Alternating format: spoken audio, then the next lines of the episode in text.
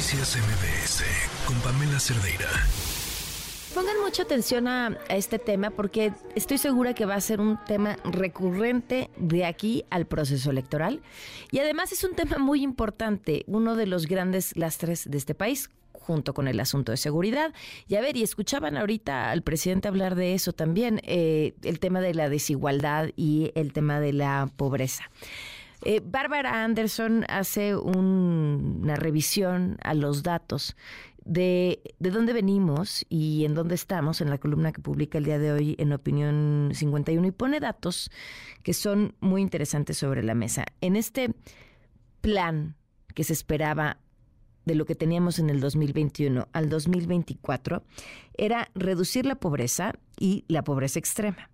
Estamos lejos de aquello de lo que el plan planteaba, pero hubo una reducción en el número de personas en situación de pobreza de un 43.9% de la población a un 36.3% de la población, pero un aumento en el número de personas en pobreza extrema y otro punto a mencionar que es el número de personas que se quedó sin servicios de salud. Bárbara, ¿cómo estás? Muy buenas tardes. Muy buenas tardes, Pamela. Y la verdad es que teniendo en cuenta que el vamos a decir, el mantra de este sexenio es los pobres primero, decidí ir a desempolvar un poco el Programa Nacional de Desarrollo Social que se presentó en diciembre del 2021. Y era un programa que iba del 2021 al 2024, que era final del sexenio. Y es larguísimo, son como 350 páginas, pero me decidí enfocarme en la parte de pobreza, básicamente sobre qué se había prometido. Incluso había un plan año con año de cómo se iban a ir cumpliendo esas fases. El primer dato, como, como bien decías, era eh, sacar a 20 millones de mexicanos de la pobreza. Eh, ese es un número muy muy fuerte, fue un número muy eh, vendido, entre comillas, en ese momento, en diciembre del 2021. Pero si vamos a los datos de Coneval más, más recientes, si bien es cierto que ha salido, como bien decías, mucha gente de pobreza, cerca de 8.9 millones de personas, todavía faltan 11 millones, 11.1 para ser exactos si se pretende llegar y cumplir con este programa que se va a revisar los primeros días de diciembre de este año, deberíamos estar eh, pensando que a razón de un millón de personas por mes deberían ser sacadas de pobreza en este país. Ese es un punto número uno. Y el punto número dos es la pobreza extrema, que creo que es lo más, eh, lo, más radical en cuanto a desigualdad en este país. Y la propuesta del programa de bienestar, de desarrollo social, perdón, eh, era el de llevar a cero el, porcentaje de personas con en pobreza extrema en este país era el 8.5% de la población. La idea era llevarlo directamente a cero, de que no hubiera nadie debajo de la línea de pobreza extrema y no se ha logrado. Es más, como bien decía, se aumentó ahora el, el número de personas en pobreza extrema y si queremos sacar a 9.1 millones de mexicanos que viven con esa condición el día de hoy, tendríamos que estar hablando de unas 827 mil personas por mes para poder cumplir la promesa de los, los pobres primero, que es eh, sin duda uno de los estandartes junto con la lucha de la corrupción en este sexenio. Bárbara, lo que, lo que no entiendo es ¿Por qué? O sea, ¿cómo fue que se sacó a un número importante de personas de pobreza y aumentaron el número de personas? O sea, una, la lógica diría, pues entonces salieron de la pobreza para irse a la pobreza extrema, algunos de los que salieron y los otros sí salieron. ¿O qué fue lo que pasó que provocó este, este número tan raro? Sí, es un número raro. Eh, el, el, número de personas que salieron de la pobreza en muchos de los casos tiene que ver con las remesas, con, el aumento en las remesas, y también ha habido una pauperización, un empobrecimiento de eh, cierto nivel social en México, que son este aumento que ha habido de personas en pobreza extrema. Pobreza extrema, según Coneval, para, para quedar un poco claros, son aquellas personas que no alcanzan con sus ingresos a comprar los alimentos para un eh, para una alimentación mínima. Olvídate de los otros servicios y demás, es solamente comer. De esas personas estamos hablando de que ya son 9.5 millones de personas. Era el, era el punto más importante de, de esta campaña o de este programa, que era llevar ese número a cero prácticamente no ha cambiado en los últimos seis años. Esta medición se hace entre el 2021 y 2023, ¿no? Final del 23. Pero si uno mira los, los números al principio, o sea, 2018, 2023, prácticamente está igual. El porcentaje casi no ha cambiado. En principio del 2018 eran 7% de población en la pobreza extrema y hoy estamos en 7.1. No ha habido ningún cambio en eso, a pesar de los planes, a pesar de la distribución de los programas, a pesar de bienestar y todos sus modelos dentro de ese paraguas gigante que es esa, esa, ese ministerio, esa secretaría, no ha habido un cambio en esto que es realmente terrible. Y lo otro que bien decías es el tema de la salud. Eh, más allá de que sea danesa o no, la, la, propuesta, el objetivo prioritario número dos. El uno era pobreza, el número dos era garantizar a toda la población el acceso efectivo, gratuito y universal a la salud.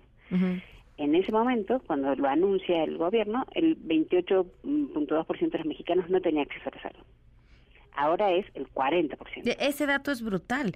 ¿Y, ¿Y cómo si el acceso a la salud es una carencia? Entonces, esta carencia de que aumentó en un eh, que es eh, 12% o para 12% de los no, para 12% de los mexicanos más, ¿no? No se ve reflejada en el aumento de la pobreza.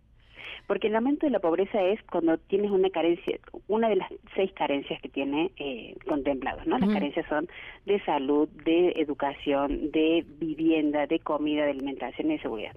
Ese es uno de los puntos, el de salud, que el más comprometido y el objetivo número dos. Hay que ver si en las otras, eh, si en las otras eh, carencias hubo mejoras para lograr haber sacado casi mm. poco más de nueve millones de personas de la pobreza. Ese dato se vendió muy bien el año pasado. Sacar 9 millones de personas de pobreza no es un número menor. El tema es qué se había prometido, cuáles eran los planes, porque cuando uno promete algo es porque se imagina cómo lo va a llegar. Sí, es lo ideal. Hay unas tablas bien interesantes que no las subí la nota, pero creo que vale la pena incorporarlas, donde dice cómo se va a ir cambiando año con año. Por ejemplo, la pobreza extrema iban a ir bajando de 3% hasta llegar a cero nunca cambió. En el caso de los 20 millones de personas que salen de pobreza, iban a ser prácticamente 35 y 12 por año hasta llegar a los 22 a los 20 millones y tampoco se consiguió.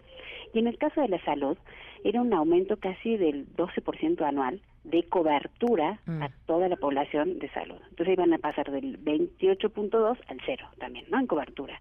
Y pasamos del 28.2, que son 36 millones de mexicanos, a 40 o sea que a esta, a esta carencia de salud hay 15 millones de personas más que se sumaron en estos dos años. Y lo hemos vivido, o sea, hemos vivido que después de la pandemia, brutal por lo que pasamos y pasó todo el planeta, prácticamente en todos los países hubo una reconfiguración de los sistemas de salud. Es una crisis así que puede volver a ocurrir, se hace una reconfiguración y se hace un aumento incluso en presupuesto. En México pasó totalmente al revés, incluso entramos a la pandemia, justo ahora se cumplen cuatro años, con la destrucción del Seguro Popular, el INSABI, que no se sabía muy bien qué era, ahora es eh, INSABI, pero en este momento, en, este, en esta nebulosa de a dónde voy a atenderme, ya hay 50.4 millones de mexicanos que no tienen atención sanitaria. Híjole, qué dato. Y ese, es, ese, ese va a ser el gran reto de quien quiera que llegue a la presidencia, porque en, este es, ha sido el talón de... Bueno, este y la seguridad, ¿no? Yo creo que han sido los grandes talones de Aquiles. Yo creo que sí, y, y, en esto hay algunos puntos más más finos dentro de este programa, de este, de este objetivo, que era que el, se iban a entregar el 100% de las recetas. 100% de las recetas presentadas y se iban a entregar. Y todavía estamos viendo a padres reclamando por las drogas de sus hijos, a gente reclamando para poder comprar las medicinas, las medicinas, por ejemplo, de para salud mental, todo lo que es claro. psiquiátrico, no hay nada, hay un desabasto absoluto hay una gigante megafarmacia con dos o tres cajas adentro. Esta parte también es, es, muy importante porque no solamente la atención sanitaria, sino también es el control y el manejo de las condiciones de salud de los mexicanos. De nada sirve que te den un diagnóstico si no tienes cómo curarte.